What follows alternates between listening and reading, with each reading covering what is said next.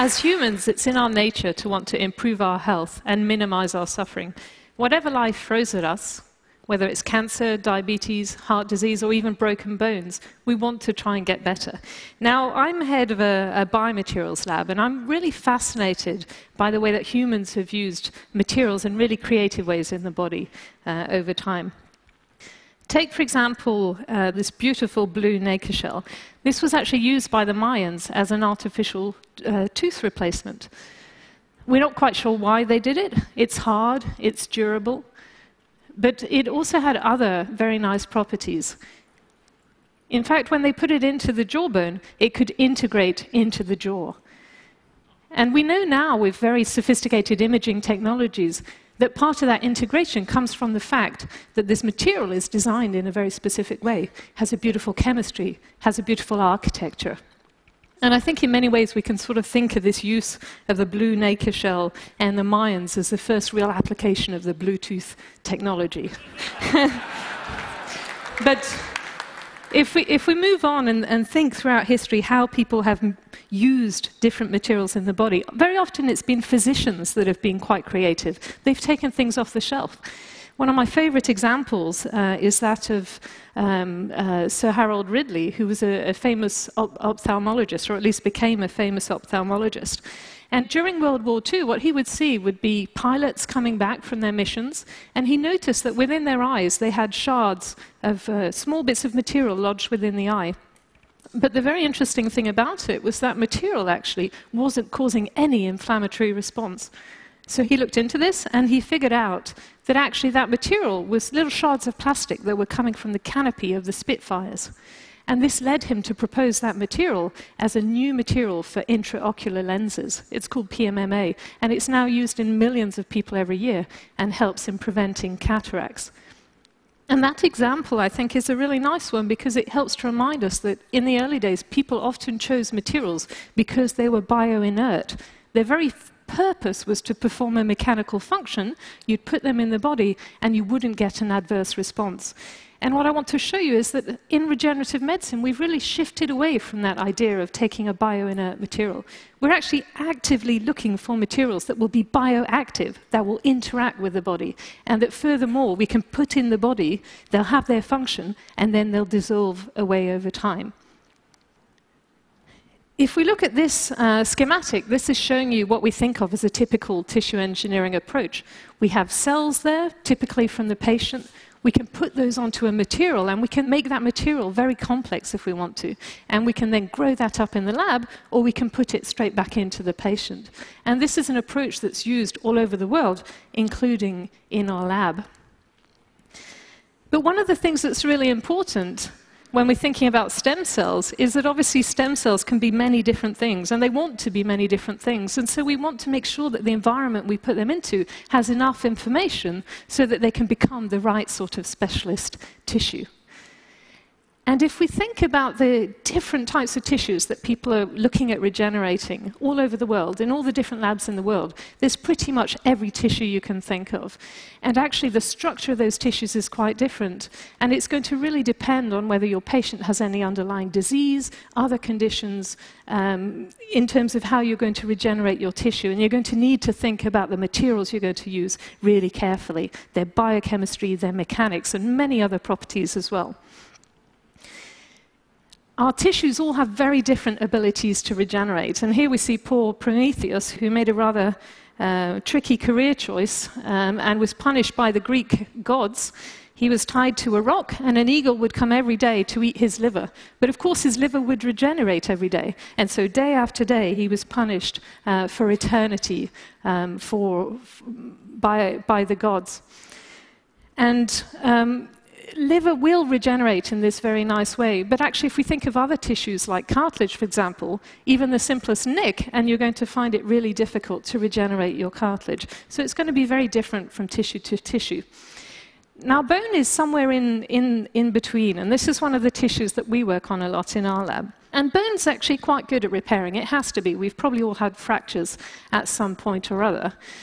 And one of the ways that you can think about repairing your fracture is this procedure here called an iliac crest harvest. And, and what the surgeon might do is, is take some bone from um, your iliac crest, which is just here, and then transplant that somewhere else in the body.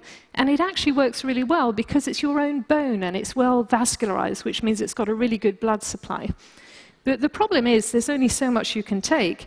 And also, um, when you do that operation, your patients might actually have significant pain at that defect site even two years after the operation. So, what we were thinking is there's a tremendous need uh, for bone repair, of course, um, but this iliac crest type approach is, is really has a lot of limitations to it. And could we perhaps recreate the generation of bone within the body on demand and then be able to transplant it without these uh, very, very painful um, um, after effects that you would have with the iliac crest harvest? And so this is what we did. And the way we did it was by coming back to this typical tissue engineering approach, but actually thinking about it rather differently. And we simplified it a lot. So we got rid of a lot of these steps. We got rid of the need to harvest cells from the patient. We got rid of the need to put in really fancy chemistries.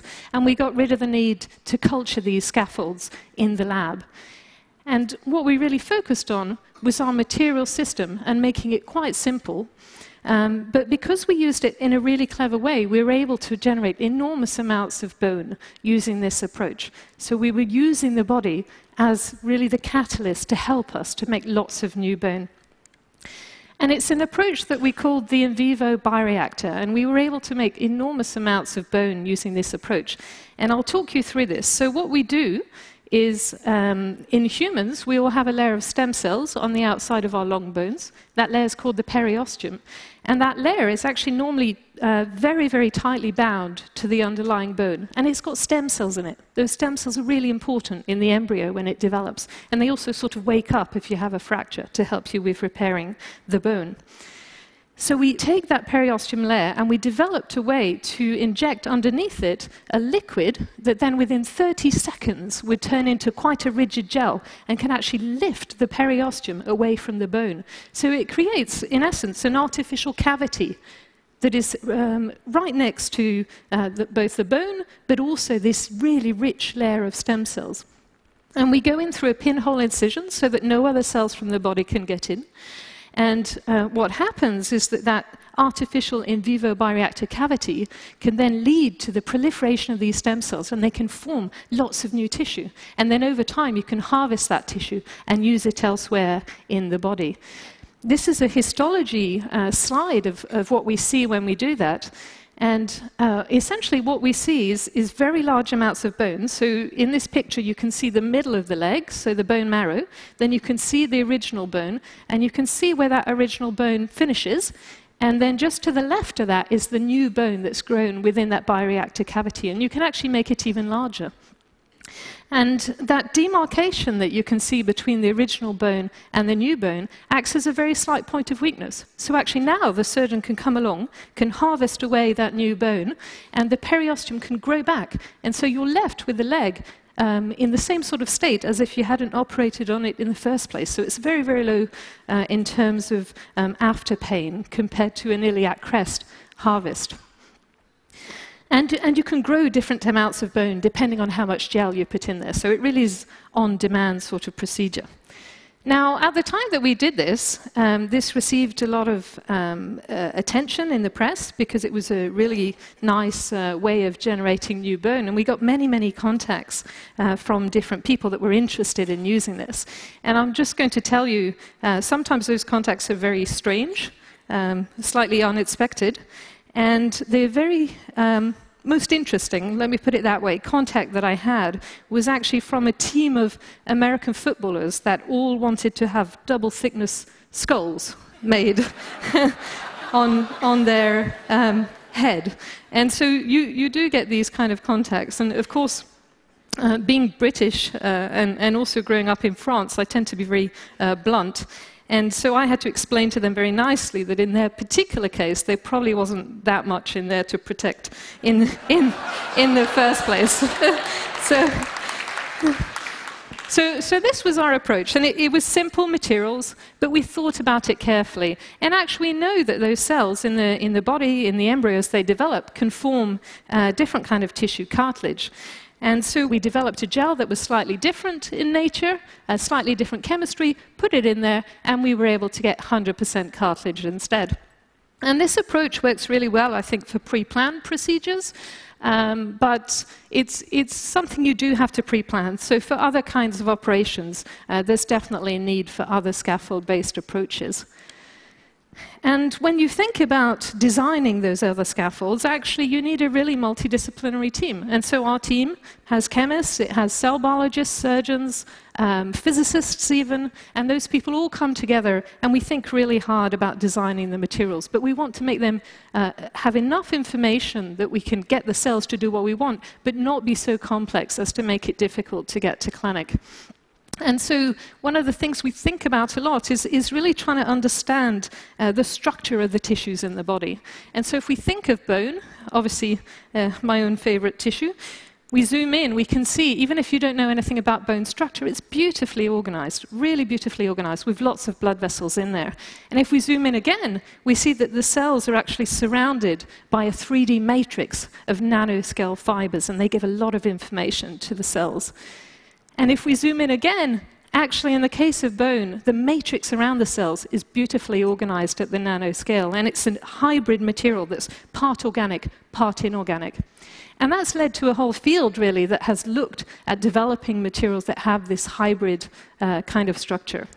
And so I'm showing here just two examples uh, where we've made some materials that have that sort of structure, and you can really tailor it. You can see here a very squidgy one, and now a, material uh, that's also this hybrid sort of material, but actually has remarkable toughness, and it's no longer brittle. And an inorganic material would normally be really brittle, and you wouldn't be able to have that sort of strength and toughness in it. One other thing I want to quickly mention is that many of the scaffolds we make are porous, and they have to be, because you want blood vessels to grow in there. But the pores are actually oftentimes much bigger than the cells, and so even though it's 3D, the cell might see it more as a slightly curved surface, and that's a little bit unnatural.